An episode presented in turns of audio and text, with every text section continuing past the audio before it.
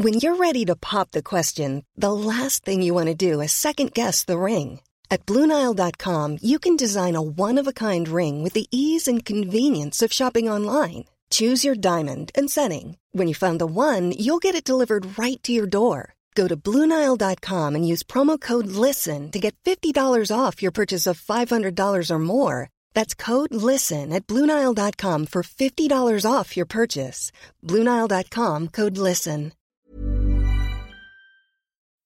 Rock et Folk Radio. Nous recevons Charlotte Bloom qui a écrit un excellent livre qui s'appelle Grunge, jeunesse éternelle pour cette musique effectivement qui semble ne jamais quitter les sphères musicales underground. Bonjour. Bonjour, merci pour le compliment. Bah excellent livre Attends, forcément et en plus moi c'est un style hein, qui me parle totalement. En même temps j'ai quasiment l'âge du grunge, hein, j'ai euh, 34 ans donc euh, pas si loin. Ah. Euh, donc euh, c'est c'est un petit peu c'est un petit peu la musique que j'ai quasiment euh, tout le temps écoutée. Alors du coup on va commencer en s'intéressant eh bien à ce mot jeunesse éternelle. Qu'est-ce qui fait que le grunge mine de rien a l'air d'être toujours d'actualité en 2022 Mais je pense que déjà l'image qu'on en a, c'est l'image de de mecs de 25 ans, euh, un peu enragés, un peu en colère, euh, un peu cool.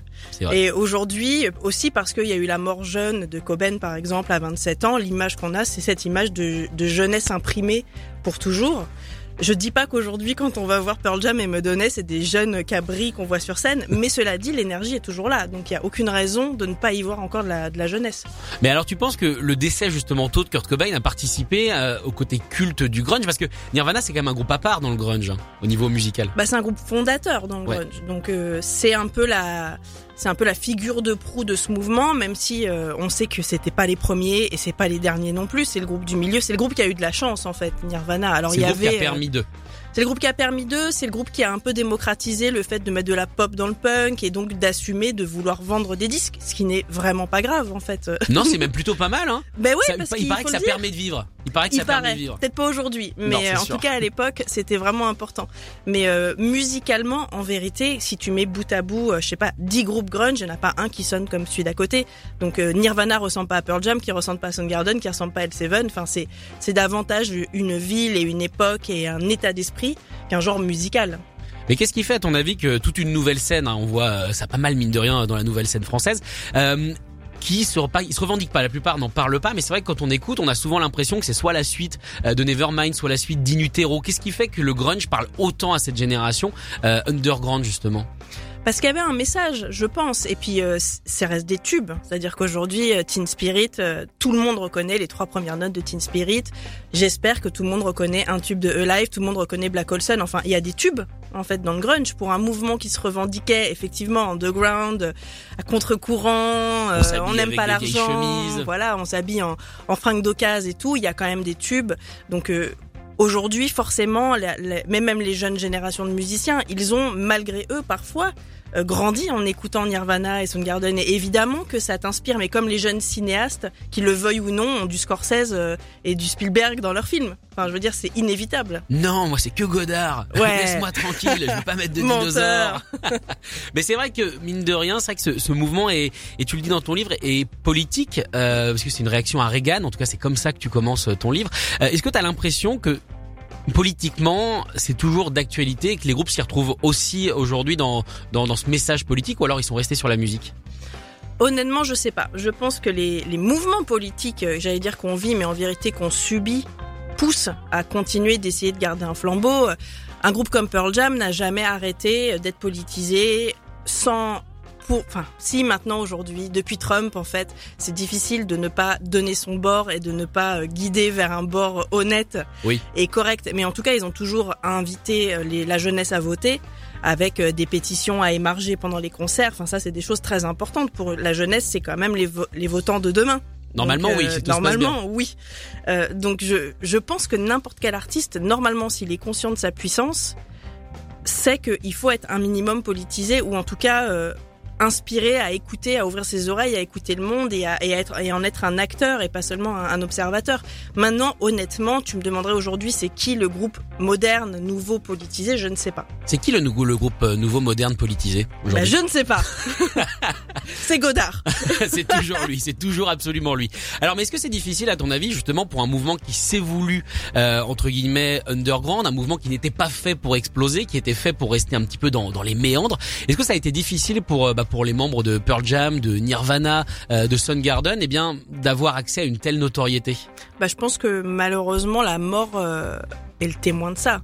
C'est-à-dire que euh, Kurt Cobain a toujours dit qu'il voulait vendre des disques et être connu. C'est pour ça qu'il a quitté Sub Pop. Enfin, Il a toujours été ambivalent quand même, hein, Kurt Cobain. Il voulait être connu sans Il est l'être. devenu euh, ambivalent une ouais. fois qu'il l'a été. Voilà. Donc c'est facile hein, de dire finalement c'est pas ça que je voulais. Bon, il a le droit de changer d'avis, il a le droit de pas le supporter et on a vu ce que ça a donné. Mais en tout cas, dans les premières années de sa carrière, il a toujours dit qu'il voulait vendre des disques. On le voit dans son, son journal intime qui est sorti euh, des années plus tard qu'il envoyait des courriers à tous les petits labels des États-Unis en disant mais moi je paye l'impression de mes disques, mais je vous en prie sortez-moi, je veux je veux être connu. On sait qu'il a quitté Sub Pop qui est quand même le label fondateur juste parce qu'il n'était pas content de ne pas être unique et Eh oui. de faire partie d'une famille musicale qui était le grunge.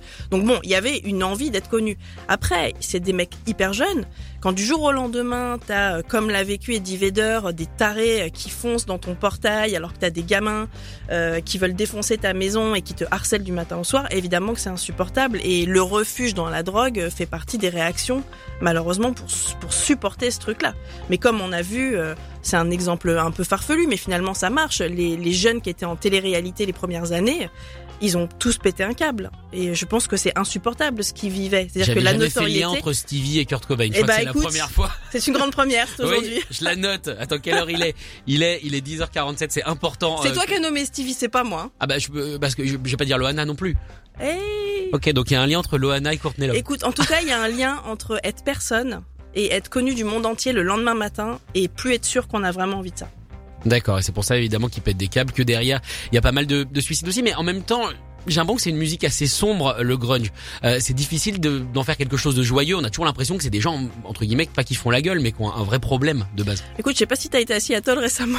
Non, justement, je suis Mais, jamais allé à euh, Seattle, c'est un truc qui me Je manque. dis ça, moi c'est ma ville préférée, hein, mais c'est une ville où il fait vraiment pas beau, où il pleut vraiment beaucoup. Et euh, en tout cas, dans les années 90, euh, le, la, si tu veux, la pression du, du temps qu'il fait et euh, du manque d'argent aussi de cette région sur la jeunesse, elle inspire pas à des choses particulièrement joyeuses. Maintenant, moi, dans la façon dont j'entends cette musique et dans la façon dont je lis ces interviews et tout, la, la, la, la rébellion qui est passée par la musique, c'était quelque chose d'extrêmement positif. C'est-à-dire que c'est quand même toute une bande de gamins, enfin, pas gamins, des vingtenaires, qui se sont dit, un, on va pas rien faire, on va faire de l'art, on va faire de la musique, et deux, on va être solidaires, on va pas être jaloux les uns des autres, on va s'aider tous les uns les autres, ils allaient tous au concert des copains. Bah, ça, je voulais te demander, est-ce qu'il y avait, est-ce qu'ils ah oui, bien entre eux clairement. Et aujourd'hui, euh, quand tu parles à ces à, à ces gens-là euh, encore aujourd'hui, en 2022 maintenant, euh, ils te rappellent que euh, tu pouvais aller au Central Saloon voir Nirvana et il y avait Soundgarden dans la salle et le lendemain il y avait Pearl Jam et le lendemain il y avait euh, euh, Screaming Trees dans la salle. Tout le monde cédait. Et d'ailleurs, quand tu regardes des photos de l'époque, t'as toujours un gars qui a un t-shirt d'un autre gars. Quand Nirvana fait le Saturday Night Live, c'est avec des t-shirts L7 pour faire connaître les copains. Donc euh, voilà, ce mouvement solidaire, il est positif. Après, la dépression dans l'art, c'est un cliché, quoi. Bah, il paraît qu'on peut pas créer si on va bien. Bon, En tout cas, du coup, ça s'est plutôt bien passé de ce côté-là, puisque on rappelle évidemment que tout part de, de Mother Love Bone, euh, qu'ensuite derrière ils montent Temple of the Dog, et ensuite voilà tous les groupes commencent à, à créer le, le leur. Nous sommes toujours avec Charlotte Bloom pour parler grunge grâce à son excellent livre, qui a d'ailleurs euh, gagné des prix sur des radios concurrentes, mais qu'on aime bien. Euh, il s'agit de euh, grunge jeunesse éternelle, jeunesse éternelle qui continue évidemment aujourd'hui, puisque Eddie Vedder notamment est toujours là, et on parlait évidemment de, de sa petite bagarre ouais. avec euh, avec Motley Crue qui est qui est assez rigolote évidemment. Ouais, enfin, ce qui est rigolo, c'est qu'ils utilisent les réseaux d'aujourd'hui pour s'engueuler comme des vieux, quoi. Ah bah oui, clairement, euh, clairement, ça fait ça fait papy qui utilise la nouvelle Mm. technologie, alors que ils sont pas vraiment dessus normalement, mais. euh, Mais Eddie Vedder est arrivé sur Twitter ce week-end. Ah attends, il commence par ça? En tout, je ne sais pas. Moi, j'ai vu l'annonce, donc j'ai suivi, puis après j'ai oublié de regarder. Mais euh, il, bon, après, il est en tournée avec son deuxième groupe euh, en ce moment même, donc c'est aussi un moyen promotionnel. Mais est-ce que c'était le compte pour insulter Motley? Bah alors, ce serait formidable. Ce serait fabuleux. Tu vois qu'il s'est dit attends, il faut absolument que je les insulte. Ouais. J'ai pas leur adresse, j'ai pas leur numéro de téléphone. je vais le faire sur Twitter. Peut-être. Ça serait formidable. Alors du coup, t'as choisi Alice in Chains et je suis assez surpris puisque dans la programmation que t'as fait, t'as pas mis Pearl Jam. Alors que normalement, moi on m'a raconté que t'étais une fan absolue du groupe d'Eddie Vedder. Oui, alors Pearl Jam est mon groupe préféré sur la planète entière, mais justement comme Pearl Jam est mon groupe préféré, à chaque fois que je vais quelque part, je mets du Pearl Jam. Donc euh, je pense qu'il faut euh, donner la place aux autres groupes. Et euh, je trouve qu'Alice in Chains, c'est un peu les oubliés du quatuor de tête Nirvana, Pearl Jam, Soundgarden. Parce que parce que le leader meurt tôt. Bah, il meurt après Kurt Cobain, donc il y a pas de raison. Ah, il meurt après. Il me semblait que c'était juste avant. Non, non, non, Ouais. il est mort après. euh, il est mort en, 80, en je sais plus, 2002. Donc, tu vois, c'est quand même euh, huit ans plus tard. Mais euh, je trouve qu'on parle peu d'Alice in Chains et c'est peut-être parce qu'ils ont des racines un peu plus blues et un peu plus hard rock et que c'est moins, c'est plus sophistiqué en fait que les autres groupes. Et euh, moi, je trouve que c'est un groupe qu'il faut mettre en avant. Si Pearl Jam n'existait pas, Alice in Chains serait mon groupe de crunch préféré. Malheureusement pour eux, Pearl Jam Eh a existé. Alors du coup, le mouvement grunge, donc depuis tout à l'heure, on parle évidemment des mecs, mais c'est aussi le mouvement qui a permis, eh bien, euh, l'explosion du, euh, du rock féminin avec, euh, même si j'aime pas forcément le terme, mais en tout cas avec les Riot Girls. Pourquoi, à son avis, le grunge a été enfin le mouvement qui a permis justement cette explosion et cette mise en lumière?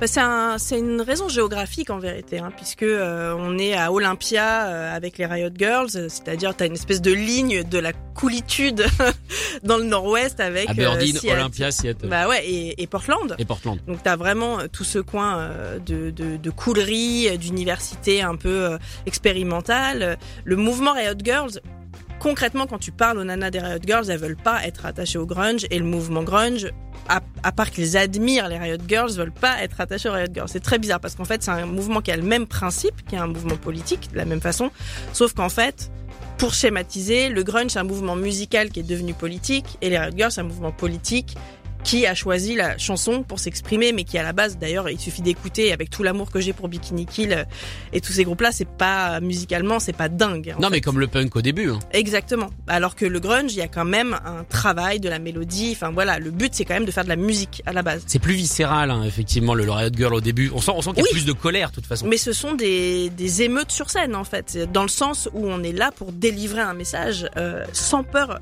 sans peur, sans excuse, sans filtre. Enfin, le courage des nanas des Riot Girls, le courage de Kathleen Anna, si jeune, de monter sur scène pour parler de viol, pour parler d'inceste. Aujourd'hui, quand des artistes le font, 40 ans plus tard, on trouve ça hyper courageux et hyper admirable. Imagine dans les années 90 où on n'avait pas fait tous les progrès qu'on a fait aujourd'hui, même si on est encore 13 ans en retard.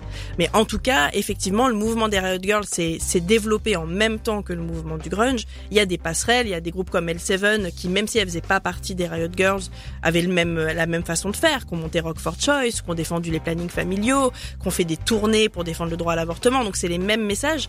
Mais quand tu te rends compte que dans cette région où on s'ennuyait beaucoup, on a utilisé son ennui pour changer le monde, je trouve ça extraordinaire, moi. Et ensuite, on a inventé, malheureusement, euh, les réseaux sociaux. Donc, du coup, on perd notre Ah, temps. ouais. De façon de façon un petit peu un petit peu différente. Mais quelque part, c'est le grunge aussi qui a pas récupéré mais qui a embrassé aussi ce mouvement. Kurt Cobain notamment Bien était un gros fan de la scène Riot Girl, il les a amenés à Reading, il les a amenés euh, partout, il aimait bien aussi euh, tout ce qui était femmes sur scène, euh, très fan très fan de Shonen Knife notamment. Euh, pourquoi à ton avis est-ce qu'il qu'il a voulu les mettre en lumière? Est-ce que c'était pour s'en servir ou pas du tout? Ah non, moi je pense que vraiment Kurt Cobain c'était le plus féministe des féministes. Il a toujours travaillé sur lui-même son côté féminin, sur l'acceptation de. Aujourd'hui, je pense que Kurt Cobain euh, sera un mec non binaire. Il, il, euh, il, a, il a exploré pendant toute sa courte carrière qu'est-ce que c'était d'être un homme, qu'est-ce que c'était de ne pas se sentir un homme. Il disait dans son journal qu'il avait honte d'être un homme à cause de la façon dont les hommes traitaient les femmes. C'est quand même un mec qui avait toujours cette histoire de courage, qui montait sur scène en robe dans les années C'est vrai. 90. Aujourd'hui, Post Malone le fait euh, en hommage à Kurt Cobain. C'est presque un, acte de mode. Mais quand Kurt Cobain le fait, imagine dans la salle des gens qui n'ont jamais vu ça. Euh, c'est des insultes. C'est en plus Cobain qui expliquait que malheureusement le succès arrivant, il s'est retrouvé avec dans le public tous les connards Tous qui les le- rednecks qui détestaient. bah, qui, est, dont, qui, le, qui et qui le harcelait à l'école. Donc il s'est retrouvé face à ses pires ennemis et il a poussé au max toute la protection et toute la bienveillance qu'il pouvait avoir envers les femmes. Effectivement, en étant euh, copain avec euh, mais Slater Kinney aussi, il les a emmenés en tournée. Enfin, toutes les, tous les groupes de femmes, à un moment, ont tourné avec Nirvana, ont profité de, de, le, de, de l'essor de Nirvana. Finalement, les seuls qu'on ont payé le prix, c'est Hall. Parce que euh, Parce que dès lors que t'épouses bah Kurt Cobain, alors là, Et que tu voles un les morceaux de scandale. Kurt Cobain, que oh là là mon dieu, t'aurais pas eu de talent sans lui. Non mais c'est ça, mais c'est terrible. C'est-à-dire que ça a été admirable, tout le tout, tout l'effort et tout le, le mouvement qu'a fait Kurt Cobain envers les femmes, ça a été admirable jusqu'au jour où ça a été envers sa propre femme et là ça a été une honte.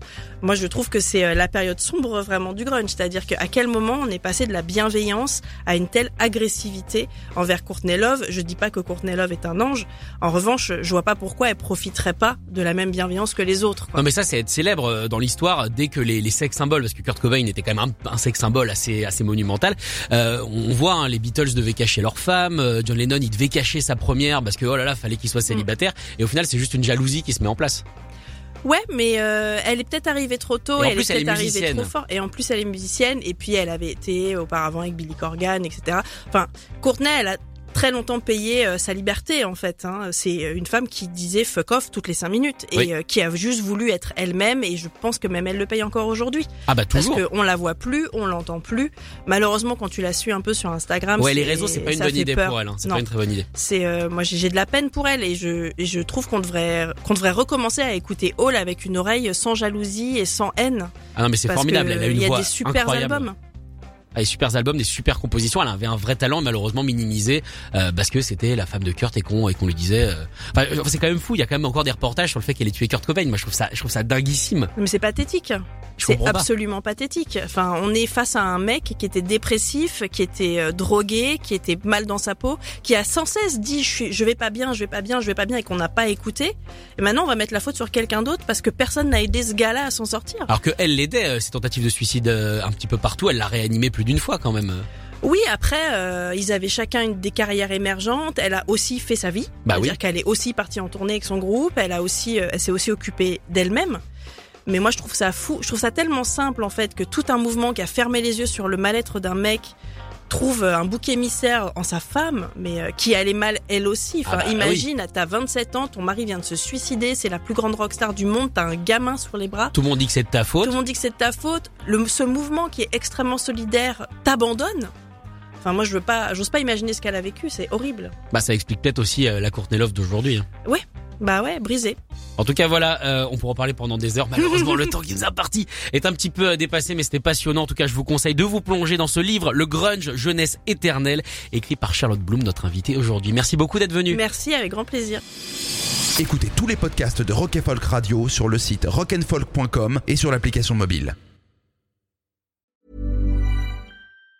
Planning for your next trip? Elevate your travel style with Quince. Quince has all the jet setting essentials you'll want for your next getaway, like European linen, premium luggage options, buttery soft Italian leather bags, and so much more. And it's all priced at 50 to 80% less than similar brands. Plus, Quince only works with factories that use safe and ethical manufacturing practices. Pack your bags with high-quality essentials you'll be wearing for vacations to come with Quince. Go to quince.com slash trip for free shipping and 365-day returns.